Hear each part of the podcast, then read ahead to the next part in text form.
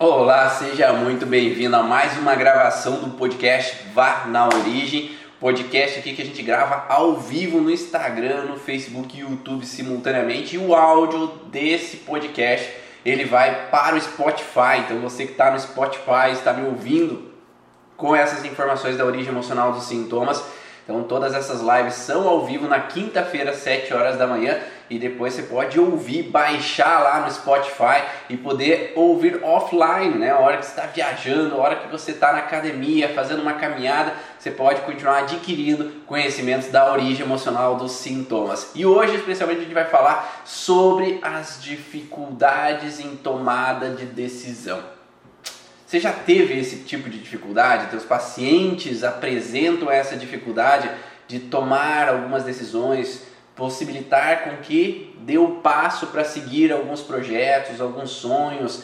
Será que essa tomada de decisão está bem clara? Está fácil de ser tomada? Ou será que tem alguns bloqueios que impedem com que tome essa decisão e siga os teus objetivos, os teus processos. E eu vou falar sobre alguns dos órgãos que podem dificultar essa tomada de decisão e que essas indecisões geram disfunções em alguns órgãos e alguns tecidos. Fica aí, a gente vai falar um pouco mais sobre isso. Enquanto isso, eu vou falar aqui no Telegram, eu vou colocar aqui para o pessoal do Telegram o tema da live de hoje, no YouTube, no Facebook já tem ali, é, para quem está chegando nas decisões.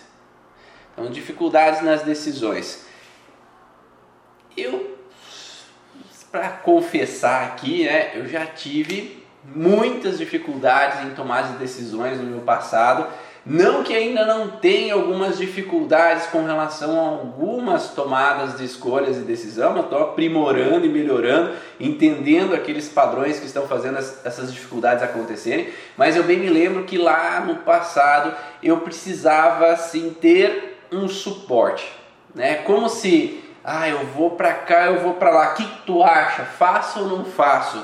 Né? Então tinha que ter como se fosse uma pessoa ao lado para aprovar aquela decisão e aí eu poder tomar aquela decisão. Você já teve esse tipo de sensação de às vezes precisar de alguém, uma referência ao lado para que confirme aquela decisão, para que daí você possa dar esse passo a passo? Dá um aqui e fala eu aí, se você já teve esse tipo de situação. E outros momentos que tive aquela sensação assim, eu vou para esse caminho, eu vou para aquele mas se eu tomar essa decisão, pode acontecer isso, aquilo, aquele outro. Se eu tomar aquela decisão, pode acontecer aquilo, aquilo, aquele outro. E aí fica nessa indecisão dividido sobre dois planos de tomadas de escolha. E aí a gente trava muitas vezes para evitar que a gente siga num padrão que poderia às vezes gerar algum transtorno, uma dificuldade, algum problema posteriormente eu já tive essas dificuldades. Aí você já teve esse tipo de dificuldade também, né? ou precisando de um suporte, uma referência, precisando às vezes pensar, pensar, pensar, pensar para daí tomar uma decisão, ou às vezes até tomar uma decisão e depois ficar, hum, será que eu tomei a escolha certa? Será que eu fiz o que eu deveria ter feito? Será que era essa mesma direção que eu deveria ter tomado nesse momento? Aí o pessoal falando que sim, com certeza. É, então a gente não é muito difícil isso acontecer, não é? Não é muito difícil a gente passar por essas travazinhas na nossa vida de indecisão, até porque a nossa vida está repleta de tomadas de escolhas. A gente toma decisões para qual colégio que eu quero seguir, toma decisões se na hora da prova a letra A, a letra B ou a letra C que está correta, toma a decisão de quais os amigos que são os melhores que eu possa confiar. Então existem vários fatores que podem trazer essas alterações com relação à tomada de decisão. E agora eu queria a ajuda de vocês com relação a esses padrões. Então, duas perguntinhas e eu quero que vocês me ajudem porque é através das, das respostas de vocês que eu vou seguir o cronograma aqui dessa live. Primeiro, eu queria saber assim, que tipos de situações podem provocar uma indecisão para você? Que tipo de situações que te travam em uma tomada de decisão. Me ajuda aí que eu vou explicar um pouquinho por que, que isso acontece em alguns momentos e qual pode ter sido o start para isso acontecer. Que tipos de situações que te dificultam a tomada de decisão. E a segunda pergunta é: qual órgão que você acredita que foi alterado devido a uma decisão que você tomou ou uma dificuldade em ter tomado uma decisão que possa ter estar ali ativado dentro de você, impedindo com que você tome a decisão, ou que foi uma, aquele sintoma daquele órgão, daquele tecido foi uma consequência daquela tomada de decisão. Me diz aí o que, que você já sentiu e aí a gente vai fluir baseado nessas informações porque eu quero ajudar você a entender da onde que está vindo esse processo para você e o mesmo que está acontecendo contigo ou que já aconteceu contigo pode ser o que está acontecendo com outras pessoas aqui da live. Então talvez um possa ajudar o outro a fluir, a conseguir sair daquele processo que trava tanto. O pior é quando a gente toma decisões não muito assertivas. E errar é humano, né? Todos nós erramos em algum momento das nossas vidas, todos nós tomamos algumas decisões que às vezes pode ser que não tenham sido é, idealizadas por nós, né? Não, é, ah, talvez se eu tomasse outra decisão, talvez teria sido melhor, mas a gente não tem como saber. A gente só saberia se a outra decisão seria melhor se a gente pudesse voltar no tempo e tomar a outra decisão de novo. Mas às vezes aquela outra decisão, talvez se você tivesse tomado, talvez pensaria que, bah, se eu tivesse tomado aquela outra decisão, talvez seria melhor. E é isso porque às vezes eu to tomar decisões é perder. É, isso eu aprendi uma vez quando ouvi uma frase lá vinda do Jô Soares. Né? Vocês conhecem o Jô Soares, né? O Jô Soares, ele tem um filho, né, ou tinha um filho, eu não sei bem certo hoje, né, quando a gente está fazendo essa live, mas ele tinha um filho que era que tinha alguns, algumas alterações, eu acho que era síndrome de Down. E esse filho, uma vez quando eles foram comprar um tênis, ele começou a pegar, eu quero esse, eu quero aquele, eu quero aquele outro e esse. Então ele carregou de tênis como se ele quisesse levar quase a loja inteira, né? Brincadeiras à parte, mas uns 3, 4 tênis. E aí disse que o Joe falou para ele, ó, não dá, tem que escolher um. Pai, mas escolher é perder. Então nas nossas escolhas, a gente escolhe um, mas ao mesmo tempo está perdendo o outro. Então pessoas que têm dificuldade em perder podem ter dificuldades em deixar uma das escolhas para trás. Então, ou seja, tomar uma decisão é perder uma opção. Então, eu posso ter dificuldades em tomar uma decisão para não perder aquilo que talvez era uma das minhas idealizações. Só que na nossa vida, nem tudo a gente pode ter, nem tudo a gente pode carregar junto com a gente. E aí as escolhas e as perdas são frequentes na nossa vida. E quanto a gente não lida com a perda que talvez veio lá de trás, que faz ser difícil tomar novas decisões, a gente fica sempre em cima do muro. Vamos dar um exemplo. Se, vamos dizer que lá a sua trisavó, tataravó, né, veio da Espanha veio da Itália. E lá naquela época ela acreditou que no Brasil ou da Espanha para Portugal, né, que ela foi para a África, foi para onde quer que seja, quem está ouvindo aqui na língua portuguesa esse podcast, aquela pessoa, aquele ancestral que se deslocou, se deslocou talvez para uma vida melhor. Se deslocou, deslocou porque acreditou que a vida no Brasil, em Portugal, a vida em outro lugar poderia trazer uma melhor qualidade de vida. Só que ao mesmo tempo essa pessoa deixou pessoas para trás. Deixou a mãe, deixou familiares, irmãos para trás e não pôde voltar. Então aquela escolha, essa escolha remeteu à perda. Porque eu perdi os meus para que a minha vida pudesse ser melhor, para encontrar uma vida melhor para os meus descendentes, para meus filhos que eu estava vindo a criar. E aí isso pode ter ficado no inconsciente teu e estar relacionado sempre que decisões são perdas. Para outra pessoa que viveu uma decisão, mas não estava relacionado à perda, não vai trazer essa sensação que decisão é perda. Por isso que nem todo mundo tem a sensação que decisão é perda. Mas quem tem essa situação é porque em algum momento no transgeracional houve essa informação que decisão é perda. E aí eu evito tomar uma decisão para não viver essa perda novamente. Ficou claro essa informação?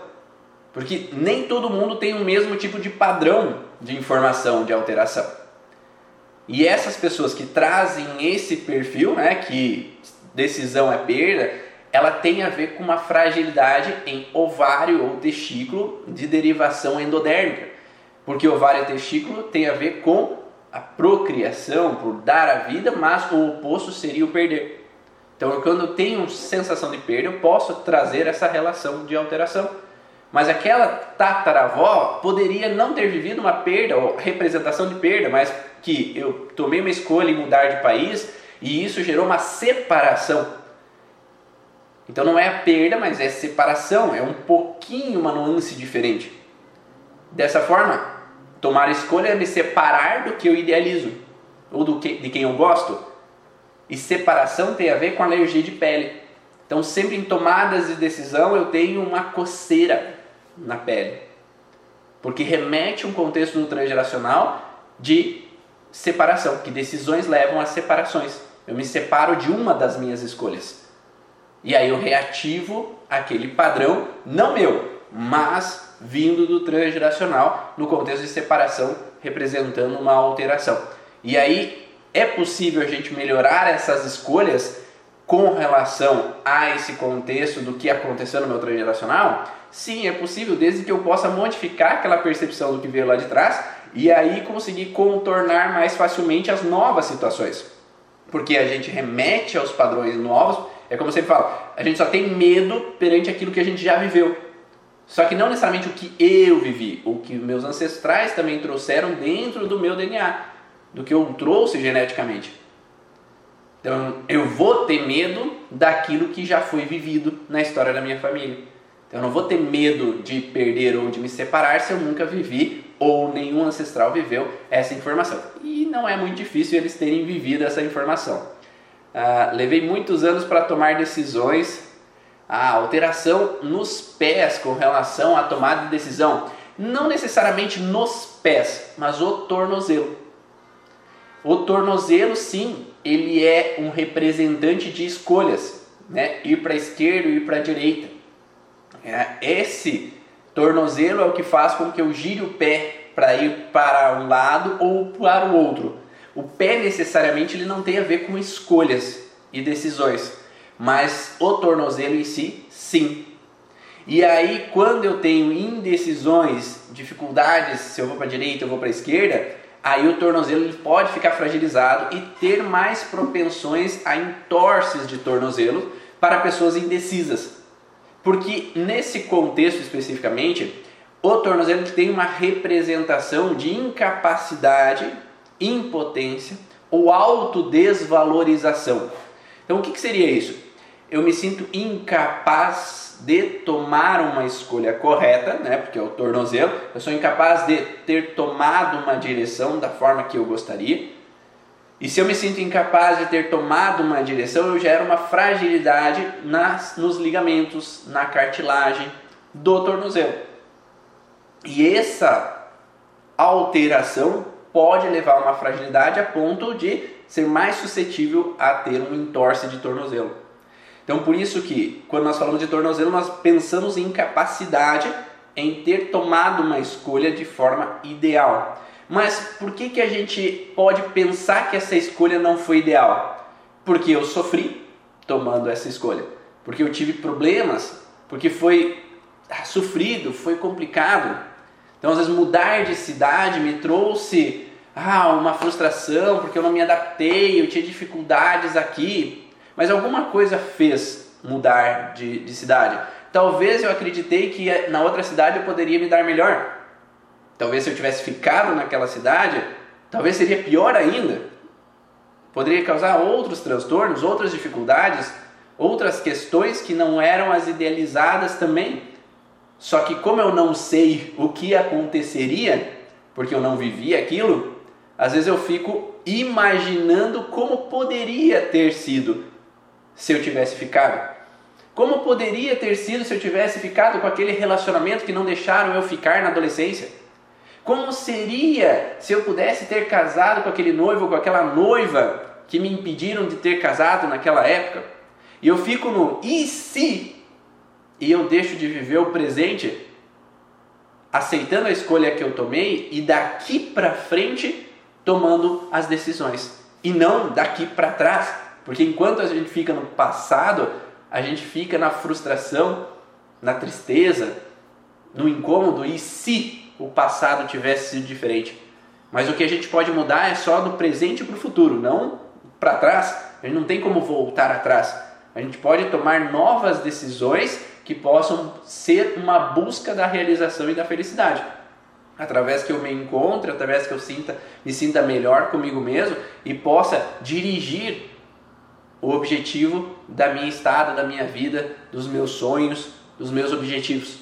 Então eu posso ter essa trava em alguns momentos, porque eu tomei uma decisão e foi frustrante, ou tomei uma decisão e levou a alguns problemas, e aí o tornozelo realmente poderia entrar em fragilidade. Fazer o que eu realmente quero ou fazer o que o parceiro quer. Aí nós temos outras questões de indecisão. Muitas vezes nós temos uma suprarrenal fragilizada nesses casos e a suprarrenal, ela derivada de mesoderma novo, essa parte da suprarrenal, ela traz uma sensação de ter sido jogado para fora do caminho, de ter tomado uma decisão que não era a idealizada, de ter direcionado minha vida para um lugar onde é que não necessariamente o que eu queria. E aí, por que, que uma pessoa pode querer tomar decisões baseadas no que os outros querem e não no que essa pessoa realmente quer. Por que será? Primeiro que eu posso pensar aqui é que tomar decisões pode causar desarmonia familiar. Porque lá no longínquo, lá na infância, eu posso ter aquela criança possa ter agido de alguma forma que ela achou que era culpada pelos pais brigarem. Vamos dar um exemplo que acontece frequente com os pacientes. Aquela criança fez birra, aquela criança aprontou, quebrou coisas, agiu de alguma forma que o pai e a mãe começaram a discutir. E aquela criança viu que o que ela fez levou o pai e a mãe a discutir. Aquilo que ela fez o pai brigou com ela, depois brigou com a mãe e saiu emburrado de casa. Aquilo que aquela criança fez de aprontar e a mãe fica brava com ela, a mãe ah, falou: Ah, você tem que dar um jeito nessa menina ou nesse menino, porque eu já não aguento mais. Ah, mulher, você só enche a paciência e não sei o que. Né? Então o pai e a mãe começaram a brigar porque a mãe queria que o pai batesse naquela criança. Mas isso era o que aquela criança pensou. Será que realmente foi o que a criança fez que levou à briga dos pais? Será que os pais já não estavam num clima ruim? Será que eles já o casamento já não estava legal? Será que estresse do trabalho já não estavam levando essa sobrecarga para o pai e para a mãe? E aquela criança assumiu uma culpa que não era dela? Porque criança quebra coisas, criança derruba coisas, criança aprende errando. Só que no mais cedo da vida, essa criança talvez acreditou numa informação errada, que ela era culpada da família desunir, da família brigar. Ou você é responsável pelos teus irmãos, e se os teus irmãos aprontam, tu apanha porque isso causa uma desarmonia. Então, essa responsabilidade, onde uma criança recebe o papel de proteger os outros, de dar conta dos outros, faz com que ela assuma uma responsabilidade que nunca deveria ser a dela. E não é muito difícil isso acontecer lá no passado, não é? Os irmãos mais velhos responsáveis pelos mais novos e que tinha que ficar tudo bem, senão dava um quebra-pau em casa. É, até hoje em dia eu ouço, às vezes uma. Ah, on, on, essa semana eu atendi uma criancinha que a mãe falou assim para ela: Ah, você tem que ir para aula, né? Porque tem aquela menininha pequenininha que você tem que cuidar. E essa menininha, que era a filha dessa mãe que estava falando, ela tinha nem dois anos de idade. Mas a mãe já estava falando que você tem que ir para a escola, mas para convencer ela de ir para a escola, que ela tem que ajudar a cuidar de um bebezinho que está lá na escola. E isso vai colocando uma crença para essa criança de que ela tem que cuidar dos outros. E nós não temos a responsabilidade de cuidar dos outros a não ser dos nossos filhos. Nós podemos ajudar, nós podemos auxiliar, mas ser responsável pelos outros faz com que a gente não possa tomar as escolhas da nossa vida, porque nós somos responsáveis pelos outros. Faz sentido isso para você? Se você é responsável pelos outros, como é que você vai tomar uma decisão que pode às vezes os outros não gostarem? Ou pode causar uma desarmonia para as outras pessoas? Como tu vai poder tomar uma decisão que vai deixar alguém na mão? Ou seja, durante 24 horas do teu dia você tem que estar em função de estar sempre à disposição e dando suporte aos outros. Então, quando a gente consegue identificar o que, aconteceu lá na infância, que gerou essa desarmonia e que aquela criança acreditou que ela era responsável, que ela era a culpada, a gente pode agora, com o olhar de adulto, ver de uma forma diferente o que aconteceu lá na infância, que não era a responsabilidade daquela criança. Ela não tinha essa função de adulta com 2, 3, 4, 5 anos de idade. Mas os adultos lá naquele momento também não eram culpados, porque eles não sabiam. Os adultos aprenderam naquela época que era assim que criava filhos. Eles não tinham estudo tão intensamente, eles não tinham livros para ler sobre criação de filhos, eles não tinham internet ou coisas para ver que o mundo poderia ser diferente. Não existe culpados. Cada um fazia o melhor que podia dentro do que conhecia naquele momento. E o objetivo é que hoje o adulto deixe de ser a criança que lá no passado sofreu. Que hoje o paciente adulto assuma o papel de adulto de responsável pela sua vida e não de querer ser responsável por tudo e por todos. Você já viveu isso na tua vida? Diz eu aí, quanto mais número, é, quanto mais letra tiver nesse eu, eu sei que foi forte esse processo para você. Porque eu tive isso, né? essa sensação que eu tinha que cuidar, ajudar a minha irmã, eu tinha que fazer algo, porque se eu não faço algo, a avó fica brava, a avó briga com a mãe, há um transtorno na família. Então essa responsabilidade não deveria ser nossa. E aí, quando eu me sinto responsável pelos outros, como é que eu posso tomar uma decisão por mim? A minha vida não é baseada em mim. É baseada em não fazer mal aos outros, não criar uma desarmonia familiar. Então eu não posso tomar decisões sem pensar no que os outros, ou o que vai desencadear nos outros, o que vai promover para os outros, vai deixar os outros sofrer ou não. Então eu não tomo por mim, eu tomo pensando nos outros. Tá? E aí eu travo, eu freio, eu abdico de algumas coisas para não fazer mal a ninguém ou não causar um transtorno para as outras pessoas. Eles podem fazer e causar um transtorno para nós. Nós não podemos. Tá? Ah, além disso, tem um outro contexto é, que, ó, vamos colocar, pergunta difícil, quase tudo. Tem o TDAH. Então, o que, que uma pessoa pode querer ter um, pode ter uma necessidade de ter TDAH, né? Um transtorno de déficit de atenção, hiperatividade. Qual que é a necessidade de ter uma dificuldade onde eu não consiga focar no que é para mim. Não, nós pensando nesse processo de que eu tenho que estar alerta com tudo, eu tenho que estar de prontidão sempre sabendo de tudo. O ouvido tem que estar ouvindo tudo que está acontecendo ao redor para evitar desarmonia,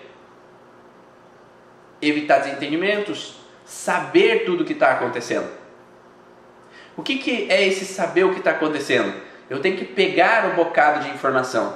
Então, a derivação endodérmica do ouvido, ela serve para eu pegar o bocado, principalmente do ouvido direito. Eu quero pegar o bocado de informação auditiva. Então, eu tenho que pegar a informação e saber o que está acontecendo. Então, se na minha infância eu não entendi o que se passava ao meu redor, porque eu sentia que tinha uma guerra fria, ou os pais brigavam, mas eu não sabia o porquê. Tinha alguma situação da avó com o pai, da avó com a mãe, o vô com o pai, o vô com a mãe, os irmãos mais velhos com o meu pai. Então tinha uma sensação de que o clima não era legal e eu tinha que estar pisando em ovos para que esse clima não exploda, que não gere um grande transtorno. Então eu tenho que pegar as informações, eu tenho que captar essa informação. E pegar essa informação, ela está diretamente relacionada com saber de tudo.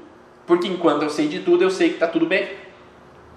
E aí, meu olho e ouvido, nessa captação de informação, então derivação endodérmica, eu tenho que pegar o bocado de informação para saber se o pai está feliz, está triste, está irritado, se a mãe está feliz, está triste, está irritada, para evitar uma desarmonia familiar. E desarmonia está muito relacionado a sangue, a conflitos de sangue. E essa relação de incapacidade em pegar uma informação. Né? Ontem mesmo atendi um homem que tinha várias manchas no braço, nessa incapacidade em trazer todo mundo para perto e deixar a família unida. Coesão na família, união na família. Manter essa coesão das plaquetas. E aí os vasos rompem facilmente nessa incapacidade de reter, segurar, manter a família toda coesa, toda unida. Porque há transtorno, briga, discussões, desentendimentos. Mas eu não entendo o porquê, eu não consigo captar o porquê. Daí vem olho, ouvido, mais vasos fragilizados, mais plaquetas fragilizadas. E aí esse pegar o bocado de informação não está sendo o suficiente para que eu possa manter essa coesão do clã.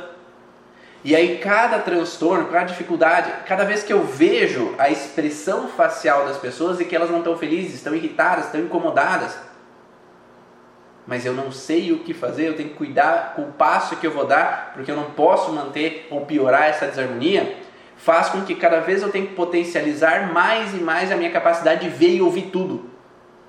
E aí, será que essa criança, adolescente ou mesmo um adulto, ele pode concentrar numa coisa só?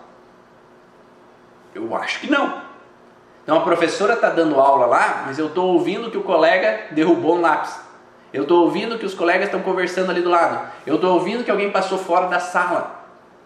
Será que não é assim contigo? Fala eu aí. Se você também percebe isso, que eu estou atendendo, mas a secretária falou alguma coisa lá fora, ou o colega do lado falou alguma coisa na outra sala e eu estou ouvindo o que está acontecendo. Porque eu tenho que estar sempre vendo e ouvindo tudo para saber tudo o que se passa para poder evitar um problema. Então cria um acentuado alerta que impede com que eu esteja presente no aqui e agora e tomar as minhas decisões por mim e não estar no controle de tudo que acontece ao meu redor. E associado isso, uma hiperatividade, porque eu me senti num conflito motor. O conflito motor é a inervação motora que vai dar estímulo a cada músculo do nosso corpo. E essa inervação motora gera uma inquietação, uma agitação quando essa pessoa se sente presa. Ou seja, se me forço a ficar sentado numa cadeira, eu estou preso e aí eu fico agitado. Se me obrigo a fazer uma coisa que eu não quero, eu me sinto preso e aí eu fico agitado. Ou quando eu estou aqui, mas eu preciso saber de tudo, porque eu não posso ficar preso nesse lugar sem poder resolver o que se encontra ao meu redor, porque eu tenho que saber de tudo que acontece. Então aquela pessoa tem que estar sapateando. Então ela anda para um lado, anda para o outro, sempre sabendo tudo o que acontece ao redor. Principalmente se tem pessoas conversando né, ao redor. Se uma criança está no quarto, o pai e a mãe estão na sala, ela vai lá saber o que está acontecendo que, que eles estão conversando, principalmente se eles alteram um pouquinho o tom de voz, para contar uma história, às vezes não tem nada a ver com briga. Mas eu preciso saber tudo o que está acontecendo. Tá fazendo sentido para vocês? Você viu que tem várias coisas que estão associadas à tomada de decisão? Porque se eu tomo uma decisão eu gero uma, uma desarmonia familiar, porque se eu tomo uma decisão eu faço um caminho que não é o que os outros gostam, pode gerar um problema familiar. Se eu tomo uma decisão e eu estou perdendo algo, se eu tomo uma decisão estou me separando de algo, do outro algo que eu poderia ter tomado a escolha. E aí isso gera às vezes uma frustração perante ao que eu deixei e não tomei a decisão, não segui. Né? Outra questão, a indecisão e medo de errar qual caminho seguir e, um, é, e me afeta os pés. Sim, principalmente esse contexto de tornozelo, os pés, ele poderia lá gerar uma situação, não é bem indecisão, mas é, é de estar num lugar onde é que eu não queria estar. Então pode ser assim, eu tomei uma decisão e agora estou no lugar onde é que eu não queria estar. Então a frase principal é na sola dos pés, estou no lugar onde é que eu não queria estar. E aí eu me frustro por estar nesse lugar que eu não queria estar. Mas o tornozelo é o que levou eu a tomar a decisão de estar naquele lugar onde é eu não queria estar. Então, tornozelo seria mais a decisão, sola dos pés é estar aonde eu estou e não queria estar. Então, pegaria mais esse contexto. Mas por que, que alguém poderia ter medo de tomar uma decisão ou medo de errar? Porque tomar uma decisão, ter medo de errar, tem a ver com uma consequência. E essa consequência, na maioria dos casos que eu vejo dos pacientes, tem a ver com uma crítica, com um ataque, com uma desvalorização. Então, se em algum momento da minha vida eu fiz algo que os meus pais não gostaram, por exemplo, eu me senti atacado. Se aquele bebê que era o paciente chorava demais e o pai ah, não aguento mais isso daí, eu vou para outro quarto. Eu não aguento mais esse choro, eu vou sair, vou dar uma volta. E aí, o chorar gera uma irritabilidade do pai, há uma crítica, há um ataque, de uma certa forma. Se aquela criança de 3, 4, 5 anos de idade fez alguma coisa que o pai ou a mãe não gostaram e brigaram, alteraram a voz, criticaram aquela criança, então se eu erro, eu sou criticado. Aquela criança está fazendo o tema de casa aos 7 anos de idade e o pai e a mãe, com percepção deles de adulto, de que nós já conhecemos as letras, nós já sabemos, mas aquela criança faz algo de errado porque ela está aprendendo e aprender a gente erra. E o pai e a mãe falam: Não é assim, por que, tu fez desse jeito? Mas tu não sabe como é que é o O, não sabe como é que faz o quê? Onde já se viu? Porque às vezes nós temos um viés do conhecimento. O viés do conhecimento significa assim: como eu já conheço, já é fácil para mim. E aí eu tenho o erro de acreditar que todo mundo já sabe. E aí eu acabo falando para os outros acreditando que eles já sabem, mesmo as crianças. E as crianças não aprenderam ainda. Elas estão em aprendizado. E essa crítica, essa briga, ou ah, não faça isso que vai acontecer tal coisa, não faça isso que tu vai cair. Então eu estou brigando, criticando eles. Eu tenho viés porque eu já sei. Eu já tenho conhecimento, então eu já sei o que pode acontecer. Eu já sei que aquilo não está certo, mas aquela criança está em aprendizado. E aí ela entende que ela está sendo sempre criticada que nunca está bom o suficiente. E não por má intenção do pai e da mãe. Às vezes o pai e a mãe, eles foram criticados na vida deles e daí eles, eles falam ou eles dão sugestões, mas com tom de crítica, para que você não seja criticado como eles foram, ou para que o teu paciente seja, não seja criticado como eles foram na vida deles. Só que aquela pessoa, ela assume um papel que o pai não gosta de mim, ou está me criticando, está brigando comigo. Então o que eu tenho que fazer para que ele goste de mim? Eu tenho que fazer tudo perfeito. Ou para que ele não me bata mais, eu tenho que fazer tudo perfeito.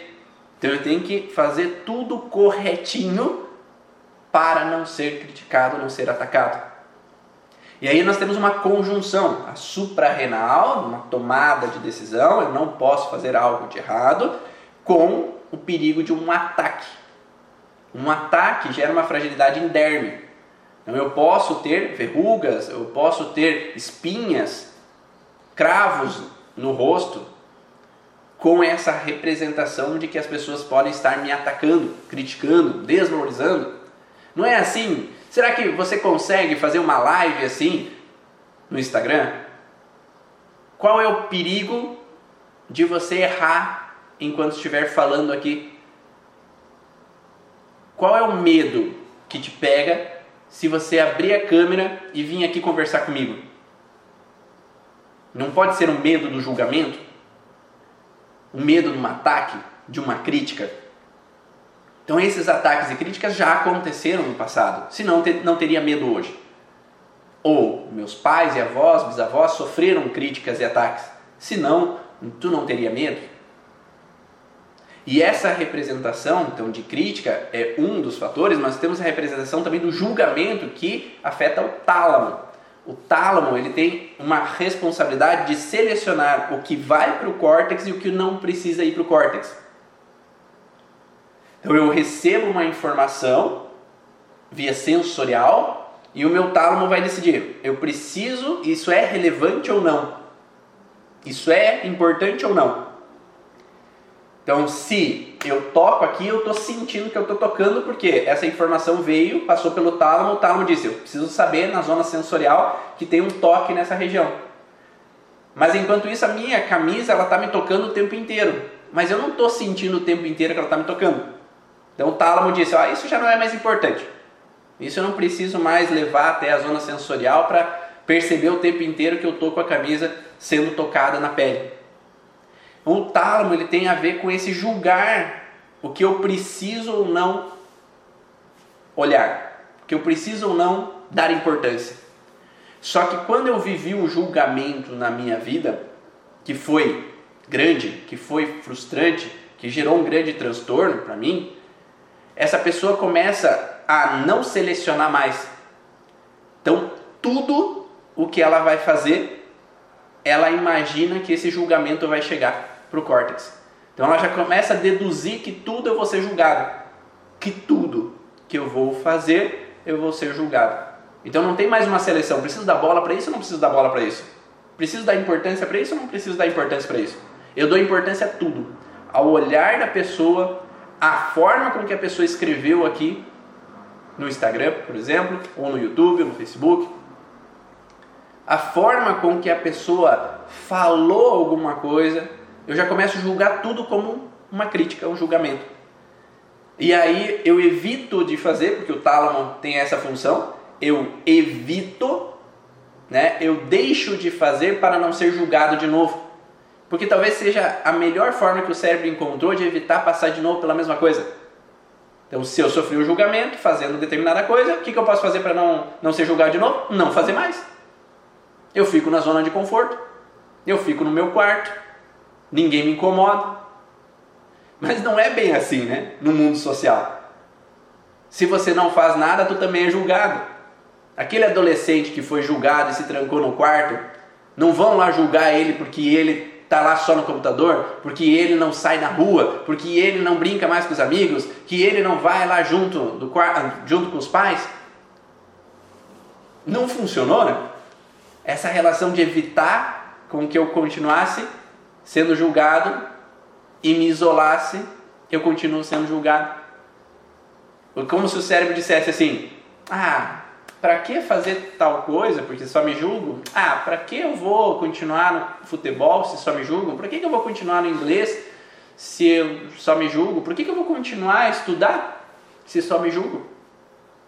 E aí eu vou tendo cada vez mais desmotivações para fazer as coisas da minha vida. Tá? Então isso vai gerando até uma possibilidade de uma interpretação de depressão, porque eu me isolo, eu fico comigo, eu deixo de ter motivação para fazer as coisas.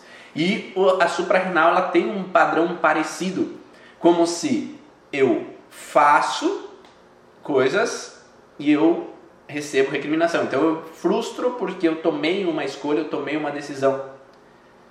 Então o cérebro coloca assim, então deixe de tomar decisões, porque tomar decisões só te incomoda.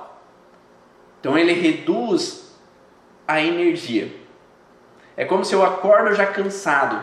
Durante o dia eu tenho cansaço. Porque quanto mais cansado, menos eu ajo. menos eu tomo decisões, o cortisol baixa, para que eu evito sofrer de novo, fazendo com que eu estagne, fique parado. Porque se eu fico parado, eu não tomo escolhas, se eu não tomo escolhas, eu não passo por frustrações. Só que será que é para ficar parado e estagnado que você veio nesse mundo? Será que é para não ser feliz que você veio nesse mundo? Será que é para não tomar decisões para você que você veio nesse mundo? Ou será que são as crenças limitantes que foram colocadas devido a tudo o que aconteceu que fazem você estar estagnado?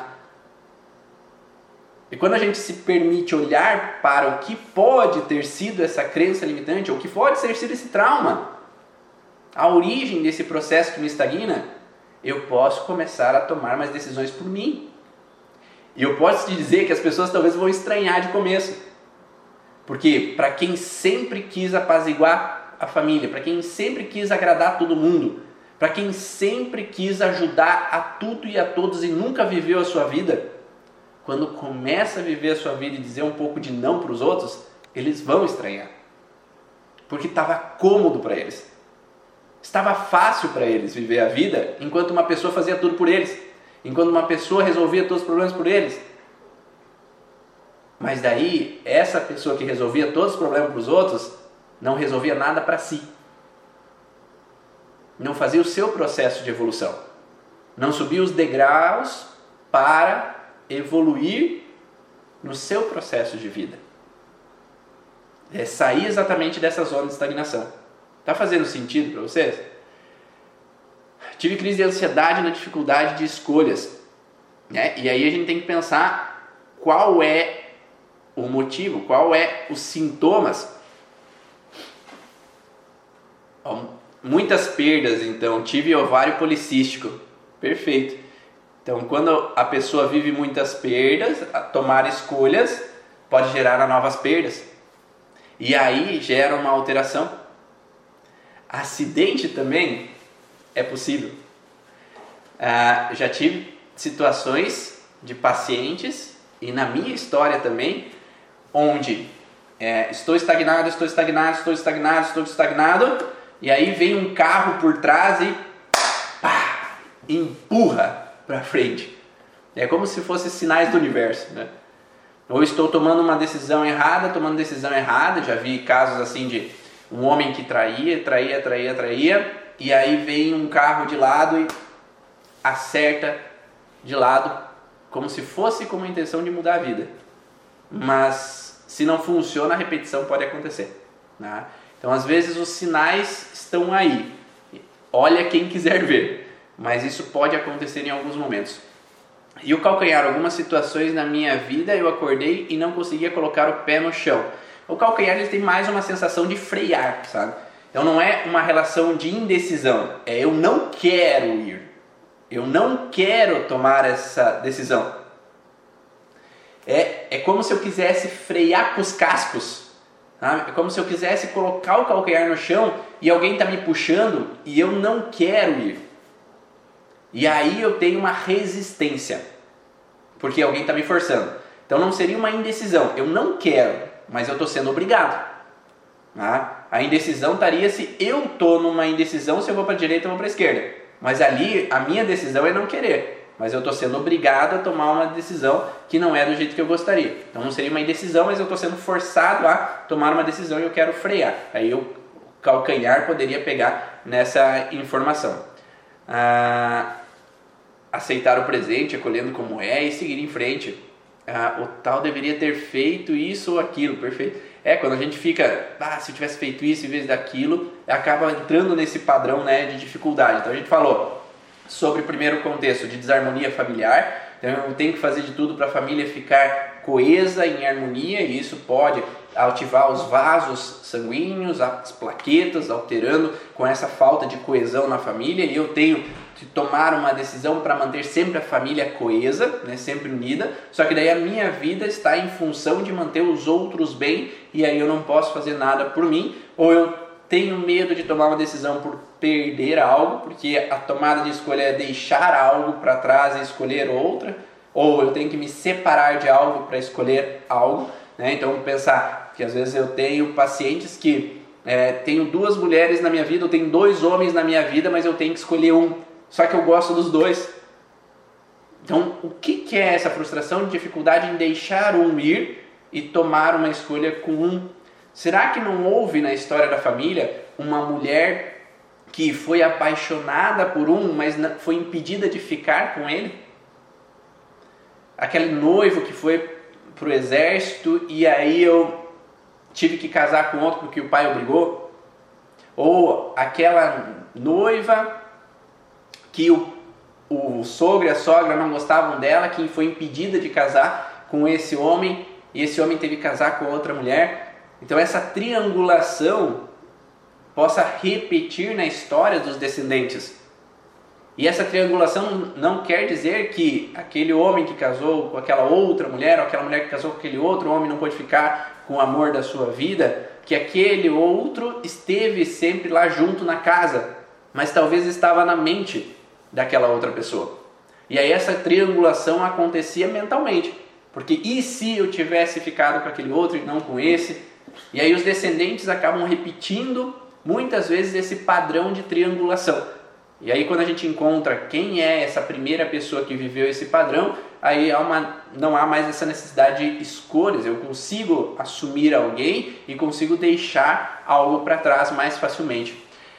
Ah, eu cuidava dos meus irmãos e era responsável por eles, perfeito. E daí quando eu me sinto responsável, eu acabo assumindo esse papel de responsabilidade e eu não posso tomar outras decisões por mim porque eu posso deixar a desejar para as outras pessoas, ou eu posso não estar cuidando quanto eu deveria dos meus irmãos, e aí eu deixo de viver a minha história, deixo de fazer viagens porque eu tenho que é, assumir o papel de dar conta e dar suporte para os outros, deixo de fazer minha atividade física, cuidar da minha saúde, porque primeiro os outros, depois se sobrar um tempo eu faço para mim, mas daí nunca sobra tempo.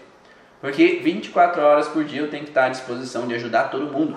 Eu marco. Quantas vezes eu vejo pacientes falarem assim: ah, eu marquei sessão contigo, mas o meu irmão estava mais precisando e eu deixei para meu irmão. Daí a outra vez que eu marquei, a minha irmã estava mais precisando, deixei para ela. Daí a outra vez, ah, meu filho estava mais precisando, deixei para ele.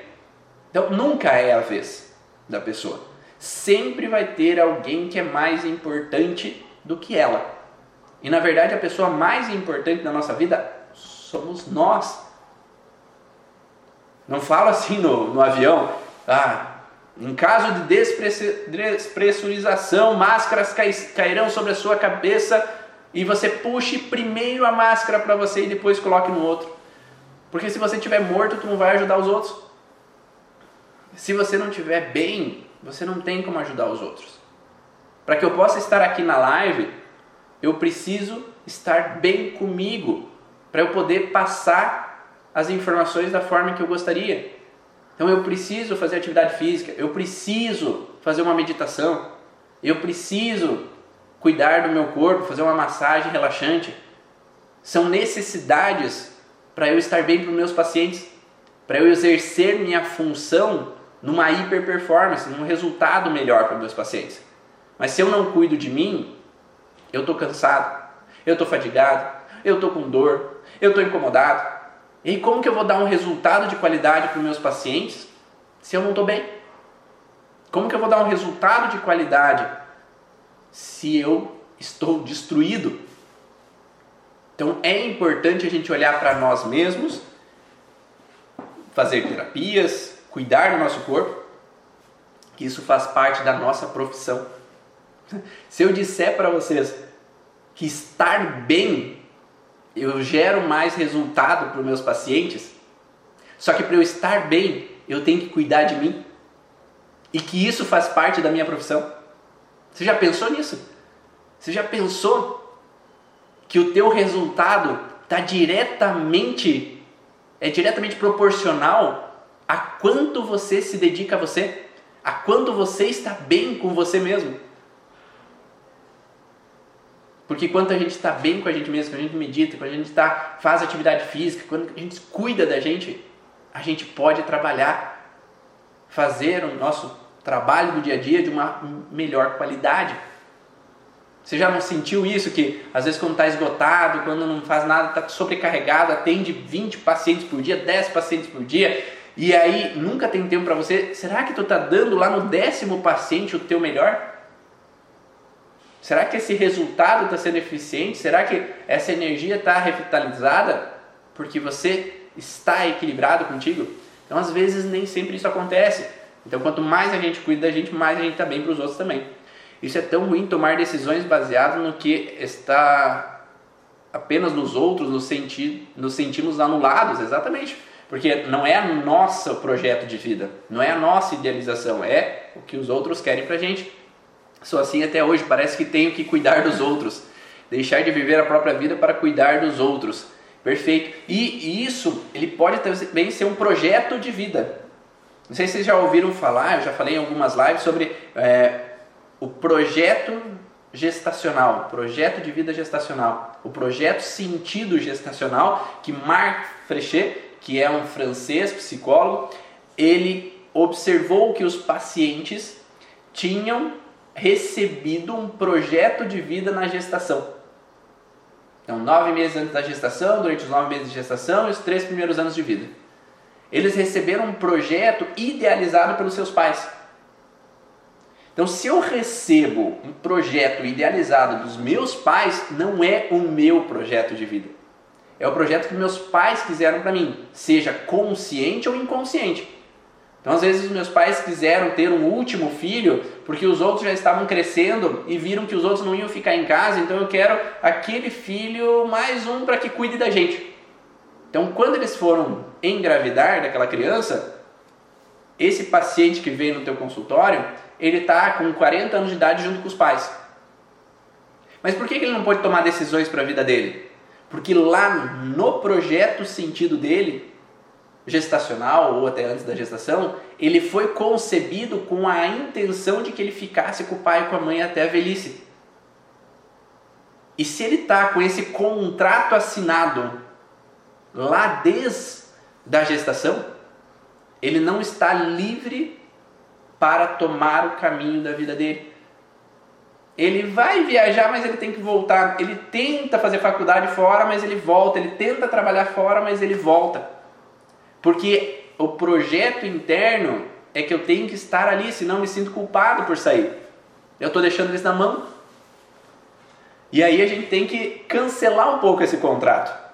Porque o que é idealizado pelo nosso clã ou por nossos pais não necessariamente é o que a gente idealiza para a nossa vida. E quando a gente pode idealizar uma nova, um novo processo para a nossa vida, cancelando esse contrato do que veio lá de trás, a gente pode olhar um pouco mais para o nosso projeto de vida, para o nosso horizonte, para o nosso desejo. Ainda estou hum, é, nesse processo de entender que o outro é responsável pelo outro. Meu tornozelo vive doendo e roxo, ali se alienta as veias, seria com relação ao sangue? Sou destra e meu pé esquerdo. Provavelmente seja uma sensação de que você se sente presa, presa com relação a os outros. Então, aquele tornozelo, eu não posso tomar as decisões que eu quero porque eu estou presa às minhas ligações sanguíneas. É como se eu não pudesse tomar as escolhas por mim porque algo me prende. Às vezes os filhos me prendem, eu não posso fazer algo por mim, meus filhos estão me segurando. Mas quem está segurando é aqui, né?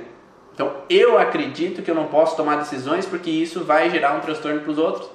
Eu acredito que não posso tomar decisões porque eu, eu tenho que ficar aqui, porque senão. É como se fosse. O Hammer coloca no livro dele que é como se fosse aquele, aquela bola de presidiário antiga, sabe? Então colocam aquele. É preso naquele tornozelo, aquela corrente, com a bola. E aí é como se eu quero ir, mas a bola está me segurando. Então as veias nessa região principalmente o Hammer coloca como se é bola de presidiário. É como se eu ficasse preso a uma situação que não é necessariamente a que eu idealizo, mas eu tenho que ficar. Por N motivos. Mas eu tenho que ficar. Ah, e se não é o que eu quero ouvir, já dá um zumbido no ouvido? Sim, pode acontecer, o zumbido no ouvido porque eu não suporto, eu não quero ouvir aquilo que estão falando, ou da, da crítica, né, do julgamento. Ah, vamos ver. Como você faz as conexões entre os sintomas e os conflitos reais dos pacientes? Sim, porque digamos que fazem 13, 14 anos que eu trabalho com isso, com a origem emocional dos sintomas. Então, o órgão, o sintoma, ele é preciso. Cada órgão, cada tecido, ele tem uma percepção única. Tá? É uma percepção única que ele não fala outra coisa senão aquilo. E quando a gente tem clareza do que cada tecido tem de conflito, de percepção, a gente lê o que o paciente está vivendo. Mas se eu não entendo isso, eu não estou entendendo o que ele está vivendo. É, é, eu falo sempre que às vezes vem adolescentes aqui e falam para os pais antes de chegar aqui, os pais vêm me falar assim, ele sempre fala ou ela sempre fala que você sabe de tudo. Mas não é que eu sei de tudo, o corpo deles me fala através dos sintomas deles. Porque o sintoma não mente. A pessoa pode mentir ou omitir informações, mas o sintoma não. O sintoma é claro. E aí, quando a gente fala sobre o sintoma, essa clareza do sintoma é muito mais fácil de identificar o que, que o paciente está vivendo. Quando eu era criança, minha mãe chegava a perder a paciência comigo, pois até para escolher um doce na vitrine da venda eu ficava indecisa. Perfeito. O óbvio só é óbvio para a pessoa que hum, é, o óbvio só é óbvio para a pessoa e não para o outro. E é aquele viés do conhecimento, né? Quando a gente conhece demais uma informação, aquilo é óbvio para a gente, mas não necessariamente para outra pessoa. Ah, não poder errar e envergonhar os pais, perfeito. E aí os pais, é, esse é um outro padrão que pega pega um pouquinho vasos também, porque vasos principalmente veias, né? Porque tem uma sensação de não sujar o nome da família. Então é como se eu não pudesse sujar o nome da família. E aí pega intestino também. Então é como se eu não posso fazer M, né? Merda mesmo, sabe? Então é como se eu não posso tomar uma escolha que vai sujar o nome da minha família. E aí eu tenho que andar na linha, tem que ser certinho, não posso aprontar, porque alguém sujou o nome da família. Se eu não posso, é porque alguém já fez. Às vezes eu tenho um avô que traiu, um que teve filho fora do casamento, uma mulher na história da família que teve um filho com outro homem durante enquanto estava casada, que se tornou homossexual. Então alguém na história da família acreditou que era ovelha negra, que estava sujando o nome da família. E aí eu não posso tomar decisões que possam levar a sujar o nome da família. Então eu vou sempre nesses cuidados, andando na linha, nada, eu tenho que fazer ser justo, correto, certo. Não posso fazer nada que possa sujar o nome da minha família. E volta o julgamento, né? Volta aquela sensação de julgamento das outras pessoas. Ah, tá, vamos lá. Vamos, eu estou vendo informações que podem estar relacionadas, senão a gente foge do, do assunto. Procrastinação pode ter esse início. A procrastinação, ela, eu, que eu encontro mais frequentemente, tá? O que eu encontro mais frequentemente é ser forçado a tomar uma escolha que eu não quero. Então é, é o tem que. O tem que está remetendo a uma situação que no passado eu tive que fazer uma coisa que não era do jeito que eu gostaria, eu tive que tomar uma decisão que me levou ao perigo. E aí sempre que eu tenho que tomar novas decisões, tu tem que tomar banho agora, tu tem que ir lá no mercado buscar tal coisa que está faltando. Tu tem que ir na farmácia agora porque eu preciso. Tu tem que ir viajar porque eu preciso que tu me leve em tal lugar. Tu tem que ir no, ah, no restaurante comigo hoje. Tu tem que. Então, geralmente o paciente, quando ouve o tem que, tu tem que me entregar isso até o final do dia. Tu tem que fazer esse tema de casa agora. Aí ele enrola. Porque na história ele teve que fazer alguma coisa em algum momento, mudar de cidade foi transtorno, ele teve que é, tomar umas escolhas que gerou um, um problema, uma dificuldade. É, e aí essa dificuldade gerou uma sensação de tudo que é obrigação eu tenho que evitar. E aí vem insulina, aí vem quadril de fragilidade. Porque eu tenho que resistir. Eu freio, freio, freio, freio, freio, freio, freio, freio. Tá, tá bom, eu vou. Tá? É como se de última hora eu tenho que ir. E aí eu vou. Mas enquanto isso eu tenho que frear, frear, frear, porque eu faço o que eu gosto. Eu faço as coisas que eu gostaria de fazer. Aquilo que eu não gosto tanto eu vou deixando para depois. Até que eu tenho que fazer. E aí eu vou enrolando, enrolando, enrolando. Aí eu, o que eu tenho que fazer eu faço de última hora. Mas é como se eu tenho que deixar para os 45 do segundo tempo, porque eu tenho que evitar ao máximo fazer aquilo. Ah, então, porque em algum momento eu tive. É que nem criança quando nasce de cesárea antes do tempo. Não estou falando de dificuldades, não estou falando que teve um, um, problema na gestação, que teve que ser feito uma cesárea antecipada. Eu estou falando que eu vou antecipar, o médico faz o parto antes porque ele vai viajar ou porque é, tem alguma coisa que ele não quer chegar até o parto normal, então eu vou antecipar esse parto. Então essa criança que é arrancada de dentro do útero, ela entra numa sensação que ela teve que sair e lá fora foi perigoso. Lá fora foi levada para longe da mãe, lá fora foi levada para aspirar, levou duas injeções, duas vacinas. Lá fora ela se sentiu desprotegida, estava o ar condicionado, estava gelado, então ela teve um perigo em sair do útero. Então ela foi forçada a sair e isso travou no contexto futuros de que sempre que eu sou obrigada, eu freio. É aquele negócio assim, vamos, estamos atrasados, vamos, vamos, vamos, vamos. Quando querem sair de casa, né? Vamos, estamos atrasados, vamos. Já vou, mãe. Ah, pegar. Ah, olha aqui, não sei o que. Ah. Então se distrai com um monte de coisa. Mas é como se ela tivesse que frear, frear, frear, frear, frear, porque estão forçando ela a fazer algo. E aí eu evito o freio máximo para evitar sofrer de novo. Tá? Então são maneiras que o corpo entende de tentar evitar que eu sofra novamente. Mas a gente não age de forma que a gente age por acaso. Tem sempre um porquê por trás. E se a gente entende esse porquê, os nossos pacientes podem sair mais fácil dessas alterações e ter uma qualidade de vida melhor. Tá? Então é importante identificar e tomar as melhores decisões do que a gente acha. Só que às vezes a gente toma decisões baseadas nas histórias anteriores com medo de julgamento, com medo de crítica, com medo de frustração. E no final das contas, como foi falado antes ali, a gente vai ser julgado. Vai ser julgado às vezes não necessariamente porque fez errado, às vezes simplesmente que aquela pessoa não gosta do que a gente fala. Ela não está em sincronia com aquela informação. Não é do mesmo jeito que ela vive. E tudo bem. Cada um tem um livre-arbítrio de ser quem é, ou gostar do que quer gostar. E nós também temos o direito de gostar do que a gente quer gostar e não viver uma vida em função do que os outros querem que a gente fale, o que os outros querem que a gente gosta, o que a gente, o que os outros querem que a gente faça da nossa vida.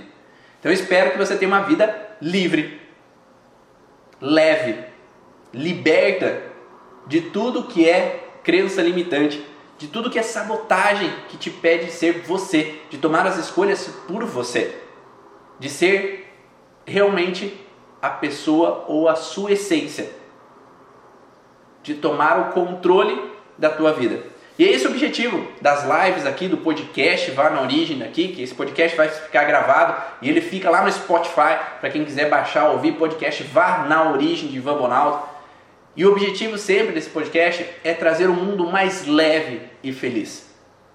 Um mundo mais leve e feliz, porque a gente só é leve quando a gente tira toda essa carga do passado. Essas malas, essas cargas que a gente carrega, que não queria carregar, que colocaram pra gente então, o objetivo meu é que a vida seja mais leve para você, para os seus pacientes, que você possa proporcionar aos seus pacientes uma vida mais leve, feliz, harmoniosa, porque assim o mundo tem uma tendência de ser muito melhor. E se fez sentido para você, te agradou, se essas informações mexeram lá naquele calinho e você entendeu de onde que veio essas informações, faz um print da tela e publica nos stories, só para eu saber, para que me motive a continuar fazendo essas lives e para que a gente possa crescer essa comunidade origem, que quanto mais a gente cresce, mais o mundo pode se tornar leve, feliz e harmonioso. Então faz um print aí. E eu te vejo numa próxima live, num próximo momento, seja no podcast, ou seja na série Ivan dá uma dica, ou seja em qualquer momento que a gente possa se encontrar. Um grande abraço e até a próxima. Tchau!